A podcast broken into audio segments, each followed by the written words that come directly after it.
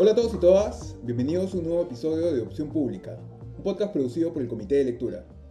Mi nombre es Javier Albán y normalmente en esta parte del episodio les comento que este es un podcast en el que seguimos normalmente las novedades del contexto político y también de la carrera electoral, pero hoy más bien quiero aprovechar para comentarles que el foco principal de este podcast va a empezar a cambiar un poco ahora que nos acercamos al final de esta segunda vuelta y por ende de las elecciones generales del 2021. Parece increíble, pero ya estamos solo a poco más de una semana del día de la elección. Al final de este episodio también repasaré lo último que sabemos y qué detalles son más relevantes de las últimas encuestas, pero cada vez más el foco de este podcast se irá concentrando en analizar temas de fondo sobre nuestra situación política y sobre el estado de nuestra democracia. Ya he venido haciendo esto un poco en los últimos episodios, como la semana pasada cuando les conté de cómo es que había llegado Chile al proceso constituyente en el que están ahora, y también qué nos dice esto sobre qué podría pasar aquí, o cuando antes les he hablado de cómo es que nuestra sociedad ha llegado a la difícil situación política en la que nos encontramos hoy, o de por qué la democracia es algo que no deberíamos dar por sentado. Sobre todo desde los episodios que salgan luego de la segunda vuelta, entonces, este será el tipo de temas en el que se concentrará más este podcast. Y en esa línea, esta semana quiero hablarles de un tema que me parece particularmente relevante en un momento como este, y sobre el que creo que no se conoce lo suficiente, y es sobre los mecanismos y garantías que existen en nuestra constitución y en nuestro sistema electoral en general para asegurar la independencia de nuestros organismos electorales y con ello que las elecciones sean siempre limpias, transparentes y respetuosas de la voluntad popular. Sobre todo en elecciones con tanta polarización como esta que estamos viviendo, es vital que la ciudadanía pueda sentir confianza en sus organismos electorales. Pero es mucho más difícil que esto pueda desarrollarse, ¿no? que esta confianza pueda desarrollarse en un ambiente que está tan cargado con noticias falsas que se difunden por redes sociales, si es que no se conocen estas garantías que yo les comento que existen en nuestro sistema legal y político. En este episodio quiero agrupar estos mecanismos de garantía en tres que me parece que engloban los principales. El primero es que, al igual que en otros países de América Latina, nuestras elecciones son organizadas y fiscalizadas por organismos que son independientes del Poder Ejecutivo y también de cualquier otro poder o organismo del Estado. Esto podrá parecernos algo normal aquí, pero no es así en todos los países, y ya les voy a contar por qué. El segundo mecanismo de garantía del que les quiero contar es cómo el sistema electoral peruano divide sus funciones en tres entidades distintas, que son independientes entre sí, y por ende ninguna concentra demasiado poder, y además cada una de estas tres organizaciones es liderada por funcionarios que también son independientes entre sí y que no son nombrados por un solo organismo público, ¿no? o por un solo poder del Estado, como podría ser el Poder Legislativo, por ejemplo. Más bien son todos ellos funcionarios nombrados por distintas entidades, como vamos a ver. Y bueno, finalmente, la tercera garantía sobre la que les contaré es sobre el alto estándar de transparencia con el que trabajan estos organismos electorales y que permite que prácticamente cualquier ciudadano pueda fiscalizar su trabajo. Pero bueno, comencemos de una vez con lo primero que les mencioné. Algo que nos suele pasar a casi todas las personas es que muchas veces asumimos que las cosas en el resto del mundo funcionan de igual forma que como funcionan en nuestro país. O quizá a veces simplemente no nos preguntamos cómo es que funcionan las mismas cosas que vemos aquí en otros lugares. Por ejemplo, sería normal que siendo peruanos, asumamos que en el resto del mundo las elecciones también son organizadas y fiscalizadas por organismos que son independientes del Poder Ejecutivo, como lo son aquí la OMPE, el Jurado Nacional de Elecciones y el RENIEC, que son nuestros tres organismos electorales. Pero no en todos lados es así en realidad. En países como Bélgica, Dinamarca y Finlandia, por ejemplo, y también en varios estados de Estados Unidos, las elecciones son organizadas por alguna oficina que es dependiente o del gobierno o de algún municipio. En muchas democracias desarrolladas, esa es de hecho la figura más normal, pues en los contextos de esos países, eso pareció en su momento suficiente para otorgar confianza a la ciudadanía en que los procesos electorales se organizarían siempre con transparencia. De hecho, según un reporte de 2012 del Programa de las Naciones Unidas para el Desarrollo, al menos hasta ese año, 36 países o territorios que organizan sus elecciones de forma independiente en el mundo se regían por ese modelo. Un segundo modelo, que existe en países como Francia, Alemania o España, es que la entidad encargada o las entidades encargadas de llevar a cabo las tareas electorales sean también dependientes o del gobierno o de un municipio pero que estén supervisadas por alguna comisión electoral que sí es independiente. y esta es una comisión que normalmente está integrada por jueces o por representantes de los partidos políticos. Este modelo es un poco más común que el previo, según el mismo reporte que les comento, y al menos desde el 2012 existía en 52 países o territorios. ¿Y por qué funciona de forma diferente en el Perú? Pues por nuestra propia historia y contexto. No siempre fue así en realidad. Recordemos que nuestra democracia, como la conocemos hoy, con todas sus bondades e imperfecciones, es algo que ha ido evolucionando poco a poco a lo largo de dos siglos. En el siglo XIX, la mayoría de quienes nos gobernaron llegaron al poder vía golpes de Estado. Hubo más de 15 golpes y apenas 6 gobiernos fueron elegidos en elecciones y en esas elecciones ni siquiera podían votar todos, pues en aquel momento se excluían, por ejemplo, a las personas analfabetas y también a las mujeres. Todo esto comenzó a cambiar felizmente poco a poco en las décadas que siguieron. Y en lo que respecta a los organismos electorales en particular, justamente una de las medidas que se tomó en 1931 para otorgar mayor confianza en las elecciones, en un contexto en el que queríamos solidificar nuestra democracia, fue la creación del Jurado Nacional de Elecciones como un organismo independiente de cualquier otro poder público. De hecho, esto ocurrió un 26 de mayo, así que esta semana ha sido el aniversario 90 de esta institución que fue reconocida constitucionalmente por primera vez en la Constitución de 1933. Fuera del Perú, Uruguay había creado su corte electoral en 1924, y luego de eso varios otros países latinos más siguieron el mismo modelo, como un esfuerzo especial para consolidar las democracias en la región, una necesidad que no se dio en el mismo grado y contexto en los países desarrollados que les conté hace un momento, que ni siquiera hoy cuentan con organismos electorales que sean independientes de su gobierno o de sus autoridades municipales.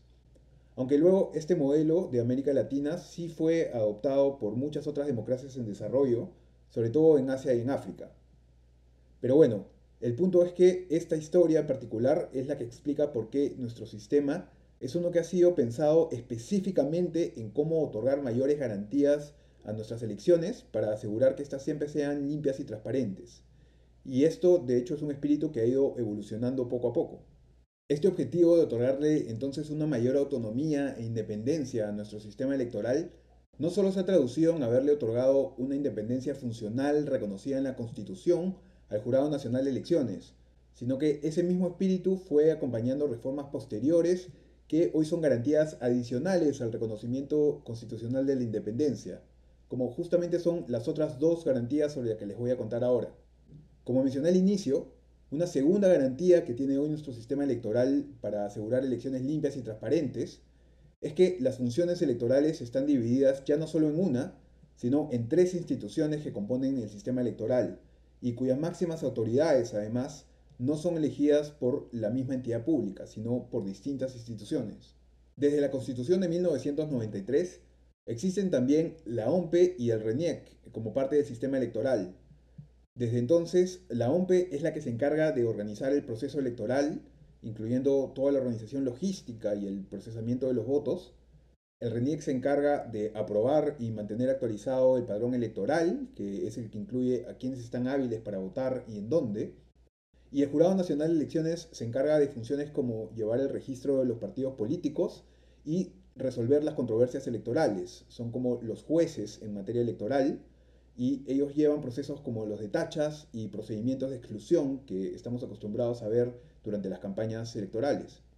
El resultado de esa división de funciones es que ninguna de estas tres entidades concentra por ende todo el poder que sería necesario para dirigir el resultado de una elección. La OMP y el jurado, además, se apoyan cada una y para cada proceso electoral en oficinas autónomas que están distribuidas por todo el país y que en la práctica terminan por desconcentrar aún más el poder electoral. Adicionalmente, mientras que la jefatura de la OMPE y del RENIEC es determinada por un concurso público organizado por la Junta Nacional de Justicia, los cinco magistrados que componen el Pleno del Jurado Nacional de Elecciones, que es la instancia máxima de esta entidad, son todos elegidos por instituciones distintas.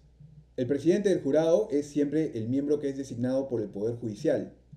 Y luego son otros cuatro miembros que son designados uno por la Fiscalía,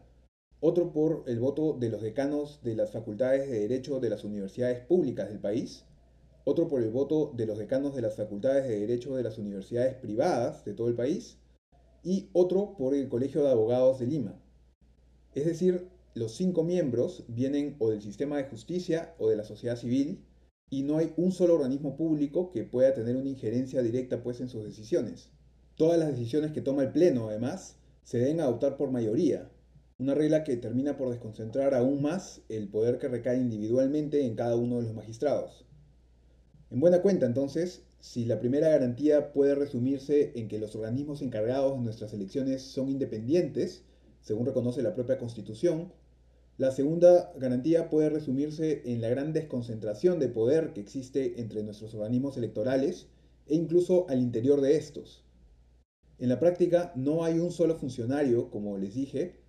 y ni siquiera hay un solo organismo público, entre los organismos electorales o algún otro, que pueda intervenir de forma independiente para alterar el resultado de las elecciones, incluso si así lo quisiera. Finalmente, una tercera garantía que ofrece nuestro sistema para tener elecciones siempre limpias y transparentes es el alto estándar justamente de transparencia que se exige para nuestros organismos electorales. El padrón electoral del RENIEC es público en todo momento, el Jurado Nacional de Elecciones hace pública en cada elección una plataforma virtual en la que puede seguirse el paso a paso de los procesos electorales de inscripción de candidaturas, tachas, exclusiones y otros. Las audiencias de estos procesos son siempre públicas y se transmiten tanto por televisión como por redes sociales hoy en día. La ciudadanía incluso puede iniciar varios de estos procesos, como son los de tachas o incluso los pedidos de exclusión. Desde el día siguiente de la elección, además, la OMPE publica en su web el detalle de los votos por partido, por candidato por lugar del país. Y si uno quiere ver incluso más detalle, también son colgadas en la web de la OMPE todas las actas en las que se registran los votos de cada mesa de votación. Adicionalmente a todo eso, ya son varios procesos electorales seguidos también en los que llegan al Perú observadores internacionales de la OEA, de la Unión Europea y de otros organismos. Y si bien en sus informes estos siempre han tenido algunas recomendaciones, en los últimos 20 años, la evaluación de los observadores internacionales sobre nuestros procesos electorales ha sido siempre en general positiva. Todo esto, además, por si acaso, es algo que ustedes pueden comprobar por sí mismos. No tienen por qué hacerme caso ni creerme necesariamente, sino que es algo que pueden contrastarlo ustedes en Internet. No siempre hemos tenido este alto nivel de transparencia. Es algo en lo que hemos ido mejorando poco a poco y de seguro aún hay muchas cosas en las que se pueda seguir mejorando.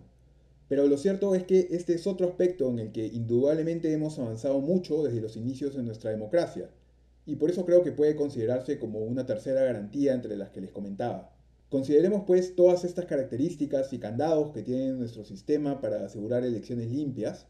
la próxima vez que evaluemos noticias o rumores sobre supuestos intentos de fraude. Intentemos comprender si realmente, existiendo todas estas garantías que les comento, ese supuesto fraude es siquiera verosímil van a ver que si lo hacen, muchas veces ustedes mismos terminarán desbaratando varias de esas teorías con tan solo algunos minutos revisando en Internet.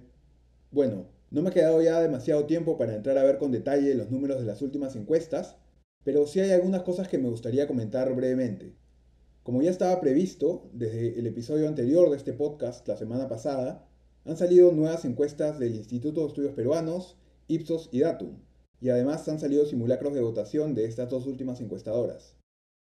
Quizá lo más llamativo es que todos los estudios publicados muestran de distintas formas que luego de semanas de haberse acortado un poco la diferencia entre ambos candidatos, esta vez se observa más bien que Castillo estaría aumentando un poco su ventaja sobre Fujimori otra vez. Según el IEP, que solo publica una encuesta de intención de voto, los blancos y nulos habrían caído a la mitad desde la semana previa, de 23.6% a 12.8%, y con ello ambos candidatos habrían crecido, pero Castillo mucho más que Fujimori. Castillo pasa de 36.5% en la encuesta previa del IEP a 44.8%, y Fujimori desde 29.6% a 34.4%, con lo cual la diferencia pasa a ser de casi 6 puntos la semana previa a más de 10 puntos porcentuales en esta última encuesta. Como les conté la semana pasada y también he mencionado en episodios previos, la encuesta del IEP se hace de forma telefónica, no presencial como Ipsos y Datum, y por ende si bien esta modalidad tiene algunas ventajas, como poder encuestar en más zonas del país, también tiene algunas desventajas, como que por ejemplo no todas las personas siempre te contestan el teléfono, y eso hace más difícil que la muestra siempre sea lo suficientemente aleatoria. Por eso, lo más importante de una encuesta así es notar cuál es la tendencia y ver si esa misma tendencia se encuentra también en otras encuestadoras. Por su parte, Datum también muestra que Castillo crece en su encuesta de intención de voto, pero mucho menos que el IEP, apenas desde 42.4% en su encuesta previa hasta 44.9% en esta última, mientras que Fujimori crece solo una fracción de 40% a 40.1%. La diferencia entonces es mucho menos radical que la del IEP, pero en el mismo sentido. Datum también hace un simulacro, como les digo, que es un estudio de mejor calidad para medir preferencias electorales a estas alturas de la carrera que una encuesta de intención de voto, y allí la tendencia que encuentra Datum desde su simulacro de la semana pasada es parecida a la de su encuesta, Castillo sube poco más de un punto, hasta 45.5% de los votos emitidos, y Fujimori cae 0.7 puntos, hasta 40.1%. Datum para esto encuentra un 14.4% de voto blanco y nulo, una cifra que ya es más similar a lo que suele verse en las segundas vueltas, ¿no? Antes habíamos visto cifras mayores, pero este es un número que todavía podría bajar. Finalmente, Ipsos no publicó los números de su encuesta de intención de voto, por lo que no pueden verse las tendencias allí, pero su simulacro encuentra la misma tendencia que el de Datum con respecto de la semana previa. Castillo en Ipsos tendría 45% de los votos emitidos, creciendo ligeramente desde la semana anterior, y Fujimori 40.7%, cayendo ligeramente más bien. En resumen, lo que puede concluirse hasta ahora de estos tres estudios es que luego de semanas en que las diferencias se fueron acortando, la ventaja del candidato de Perú Libre parece ahora estar aumentando nuevamente a partir de la semana pasada, aunque no queda claro con qué intensidad. Curiosamente, hace cinco años a estas alturas, el simulacro de Ipsos mostraba que Keiko Fujimori le llevaba a Pedro Pablo Kuczynski una ventaja muy similar en cuanto a puntos a la que le lleva hoy en día Castillo a Fujimori, lo que nos sugiere que en realidad todavía cualquier resultado sería posible, y muy probablemente el debate entre los candidatos este domingo, organizado por el Jurado Nacional de Elecciones, tendrá un impacto importante. En fin, con eso, ahora sí eso es todo por el episodio de hoy. Por favor no dejen de hacerme llegar cualquier comentario o sugerencia que tengan a través del comité de lectura o a través de Twitter, en donde pueden encontrarme como arroba Javier Albán. No se pierdan el episodio de la próxima semana, en el que seguiremos repasando ya la última semana de la segunda vuelta y qué escenarios podrían llegar a partir de julio. Eso es todo, muchas gracias.